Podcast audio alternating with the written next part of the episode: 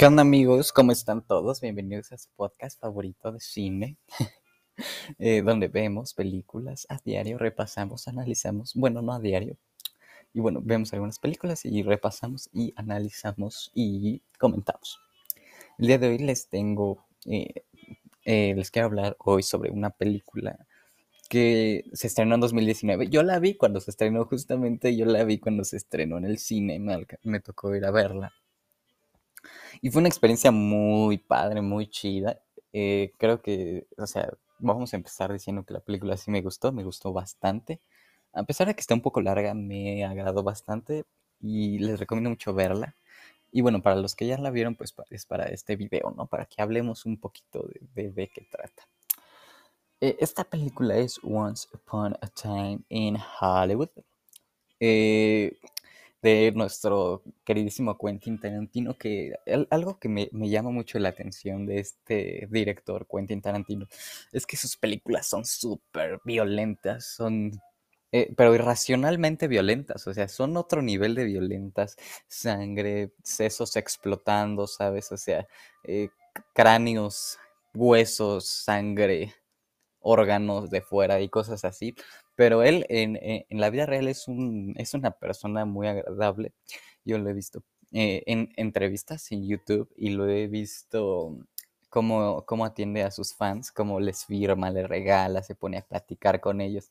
Y sabe que es un tipo muy ameno, muy original, muy único. Y creo que es uno de los grandes talentos del cine actual de Hollywood.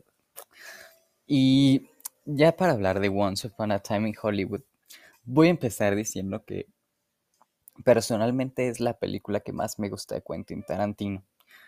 He visto también eh, de él, he visto eh, Inglourious Basterds, Django, Pulp Fiction y Reservoir Dogs.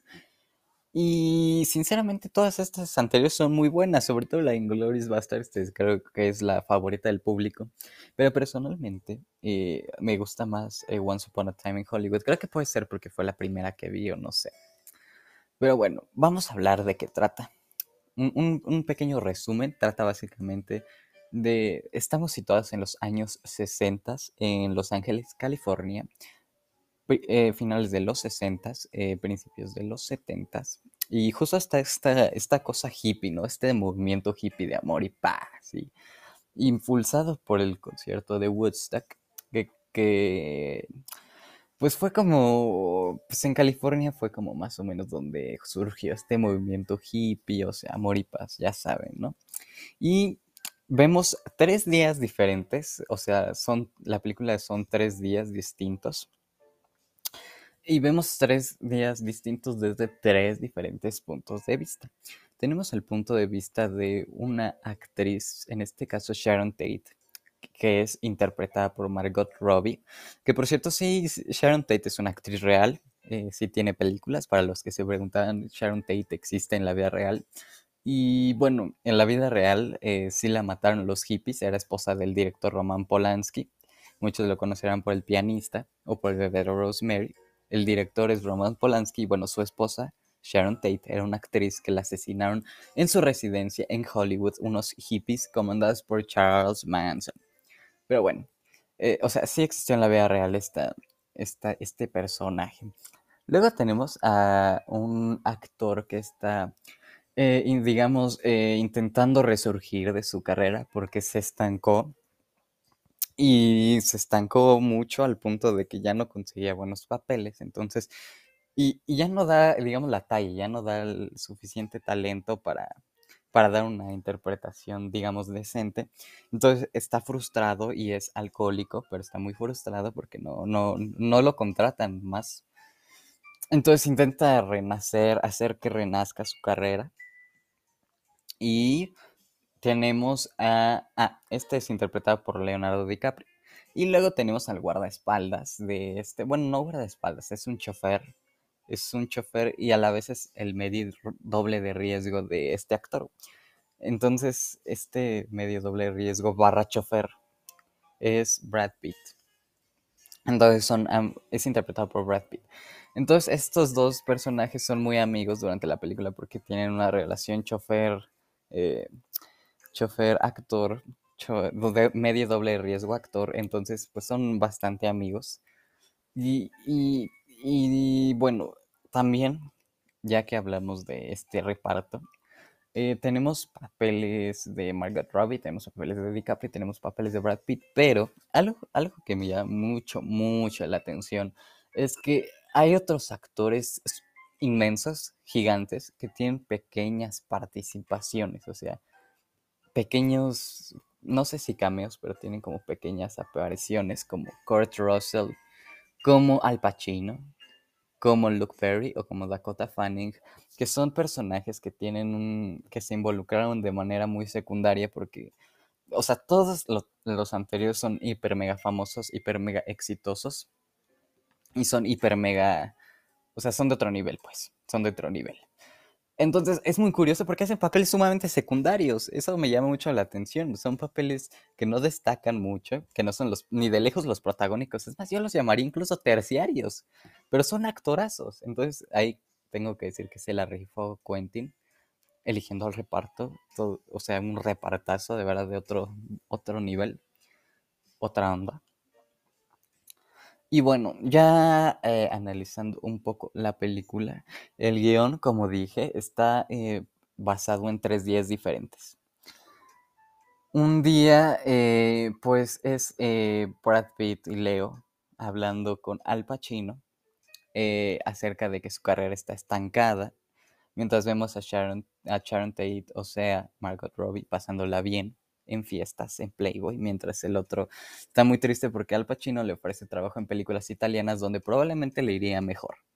Entonces esto le, duele en el corazón a, Leo, a, su personaje. El personaje se llama eh, Rick Dalton. Vamos a llamarle Rick Dalton. Acuérdense, Rick Dalton es Leo, Cliff Booth es Brad Pitt y Sharon Tate es Margot Robbie. Entonces, básicamente, eh, eh, eso pasa en el primer día y en el segundo es el día que abarca casi toda la película. Es como el primer día es como de introducción a los personajes y el segundo día es como ya el desarrollo. Y vemos eh, el desarrollo de un día, un día en la vida de estos tres personajes. Leo va a grabar y creo que hace una gran actuación Leonardo DiCaprio porque está frustrado, o sea, es un actor excelente, Leo, haciendo de un actor malo. Entonces está frustrado y le sale una gran interpretación, eh, porque vemos cómo, cómo graba, entonces también tiene que actuar en la película, como si estuviera en la película. O sea, Tarantino le dijo, ah, es como que si estuviéramos grabando, apréndete esto. Y luego se sale del mundo de la película y sigue actuando, pero esta vez ya como Rick Dalton, como el actor, no como un personaje. Entonces está muy buena su interpretación, como grita, como avienta a la niña y cómo se desespera por, por, no poder grabar. Y eso es básicamente lo que pasa en, el día de DiCaprio. En el de Brad Pitt, él se va a pelear con unos hippies. va en camino, va buscando. Leo le dice: Jálate a reparar mi. mi, mi o sea, jálate a reparar mi tinaco o algo así, o la madre de la luz. Entonces, en el camino se cruza con un hippie, una hippie, que se la lleva a su club de hippies, justamente es dirigido, no vemos en la película Charles Manson, pero es mencionado. Entonces, los hippies eran comandados por Charles, Charles Manson, y bueno, pues se pelea con estos hippies porque, bueno, es una gran historia que no quiero spoilear, es mi parte favorita creo que Brad Pitt se lució e incluso yo creo que Brad Pitt tiene más protagonismo en esta película que Leo DiCaprio a pesar de que Brad Pitt haya ganado el Oscar en esta película a mejor actor de reparto, yo se le hubiera dado el principal, o sea, yo lo hubiera nominado en la categoría de principal, no se lo hubiera dado porque el mismo año salió Joker de Joaquín Phoenix y todos sabemos que el Joker, la actuación de Joaquín Phoenix es otro pedo. Pero, pero lo hubiera nominado en la categoría principal porque yo creo que, bajo mi experiencia, creo que vemos más tiempo en pantalla a Cliff, o sea, a Brad Pitt, que a Leonardo DiCaprio. En cambio a Leo sí lo nominaron en la categoría principal, pero bueno, no importa. Igual ganó su Oscar Brad Pitt por esta interpretación.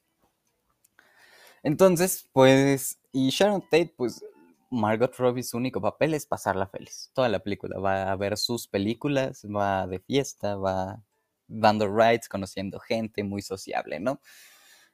Y ya, en el, en el último, en el último día, básicamente, voy a hacer un spoiler. Aquí es donde, si no la han visto, vayan a verla. Eh, básicamente, todos los hippies provocados por Brad Pitt entran a la casa. Y, y algo muy curioso que dice esta chica, bueno, una, una de las hippies es, nos enseñaron a hacer violencia en las películas sus películas son violentas. ¿Por qué no matamos a quienes nos enseñaron a matar? Así tal cual dice, ¿no? Porque ellos son actores que hacen películas violentas y que ven los hippies y no sé, están muy enfermos, están muy enfermos, no saben distinguir lo que es la realidad de la ficción. Entonces vemos, vemos cómo lo quieren ir a matar. Y, bueno, aquí es donde entra el spoiler. Eh, pues eh, vemos la, escena, escenas Tarantino, violencia, violencia, o sea, a una le, le, le, empiezan a golpear la cabeza y es una cosa muy violenta, pero es tan violenta y tan exagerada que a mi parecer llega a ser cómico.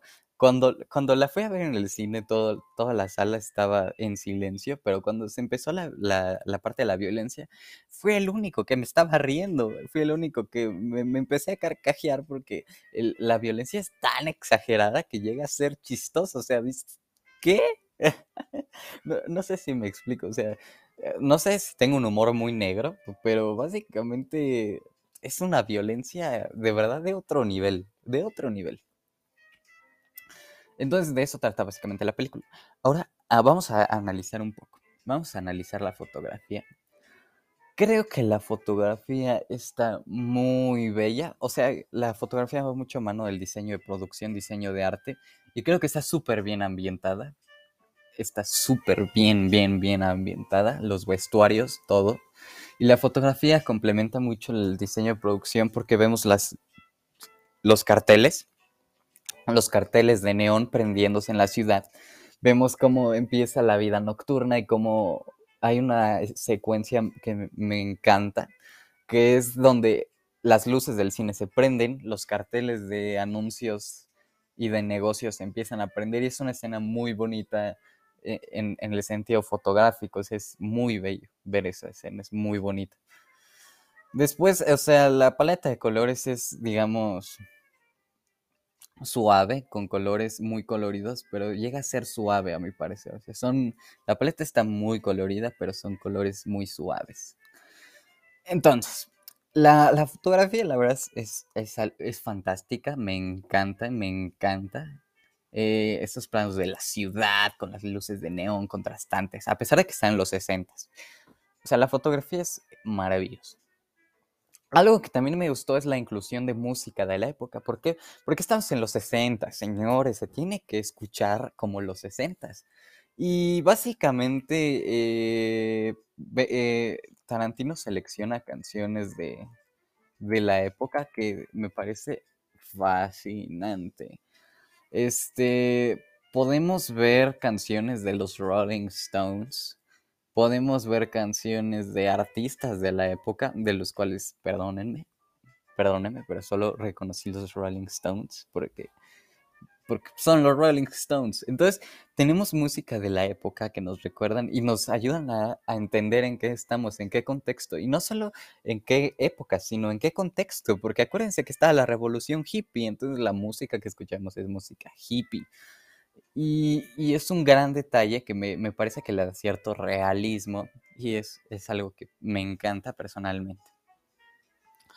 Muy bien. Ahora, una vez que hemos analizado la fotografía muy a grandes rasgos, y muy, muy, mm, y, la música, muy a grandes rasgos. Eh, el guion creo que es el fuerte de Tarantino. Tarantino no solo es, es, no solo es director, sino es guionista. Y, y, creo que en esta película ha hecho su mejor trabajo porque creo que en este es como un homenaje al cine que consumía él en sus épocas. Entonces, no es tan viejo, pero supongo que revisitaba cine antiguo para él. Entonces, creo que esta película es un homenaje al cine. Es, acuérdense que Tarantino tiene eh, películas temáticas, ¿no? Westerns, una película de violencia, una película de la Segunda Guerra Mundial, entonces va por temáticas. Yo creo que la, temática de esta película es eh, hacer un, homenaje al cine de Hollywood, concretamente estadounidense de la, de la época de los 60. Tengo entendido que él es un súper fan. Entonces, creo que este es como su carta de amor a la, a la época y al cine de la época sobre todo. Entonces vemos muchos homenajes, vemos muchos homenajes a westerns, a películas de guerra, a películas tipo James Bond.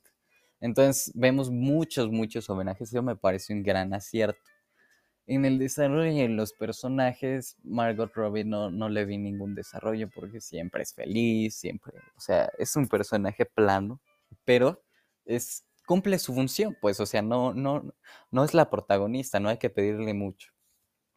Ahora, el que a mi parecer tiene el mejor desarrollo es el personaje Leonardo DiCaprio. Es, eh, vemos un arco totalmente circular donde eh, empieza su carrera siendo un éxito, luego se va para abajo su carrera, luego se va a filmar películas italianas y luego resurgen las películas italianas y luego vuelve a caer. Entonces, eh, siento que es un círculo, es un, es un círculo, su, su, su arco argumentalista muy bueno. Me parece el mejor de los tres. Sin embargo, creo que el, que el personaje más realista y con, con el, digamos, el que se lleva la, la medalla de oro a pesar de no tener un desarrollo tan profundo es que pero nos mata con cómo está construido, ¿no? Con su personalidad. Es el de es el de Brad Pitt. Fue mi personaje favorito de la película y fue mi personaje que creo que se debería de llevar el protagónico, más que Leo DiCaprio. Y bueno, es una película fantástica. O sea, eh, en el guion es, en el es fantástico. Puede, puede incluso que a algunas personas se les haga un poco larga porque dura dos horas y media. Pero, pero a mí no me pareció tan larga, a mí me, me mucho.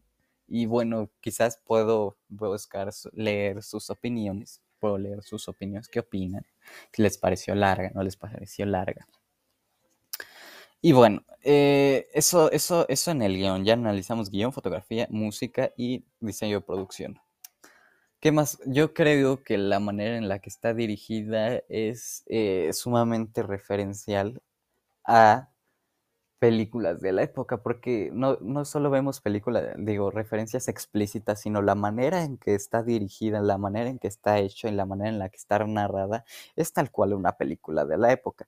Tarantino eh, buscó planos eh, de la época que yo creo que recreó o copió algunos planos eh, icónicos de la década, de películas de la década, y entonces en base a eso comenzó a dirigir su película y su estilo de dirección, al menos en esta película concretamente, es, pues tenemos el toque Tarantino, ¿no? El final sumamente violento, pero más allá creo que es este, el estilo es como homenajeando a cómo se dirigían las películas de la época, creando sets, creando planos, recreando planos y eso es algo que me agradó bastante. Creo que es el mejor trabajo de dirección de Quentin, al menos en el sentido de dirección.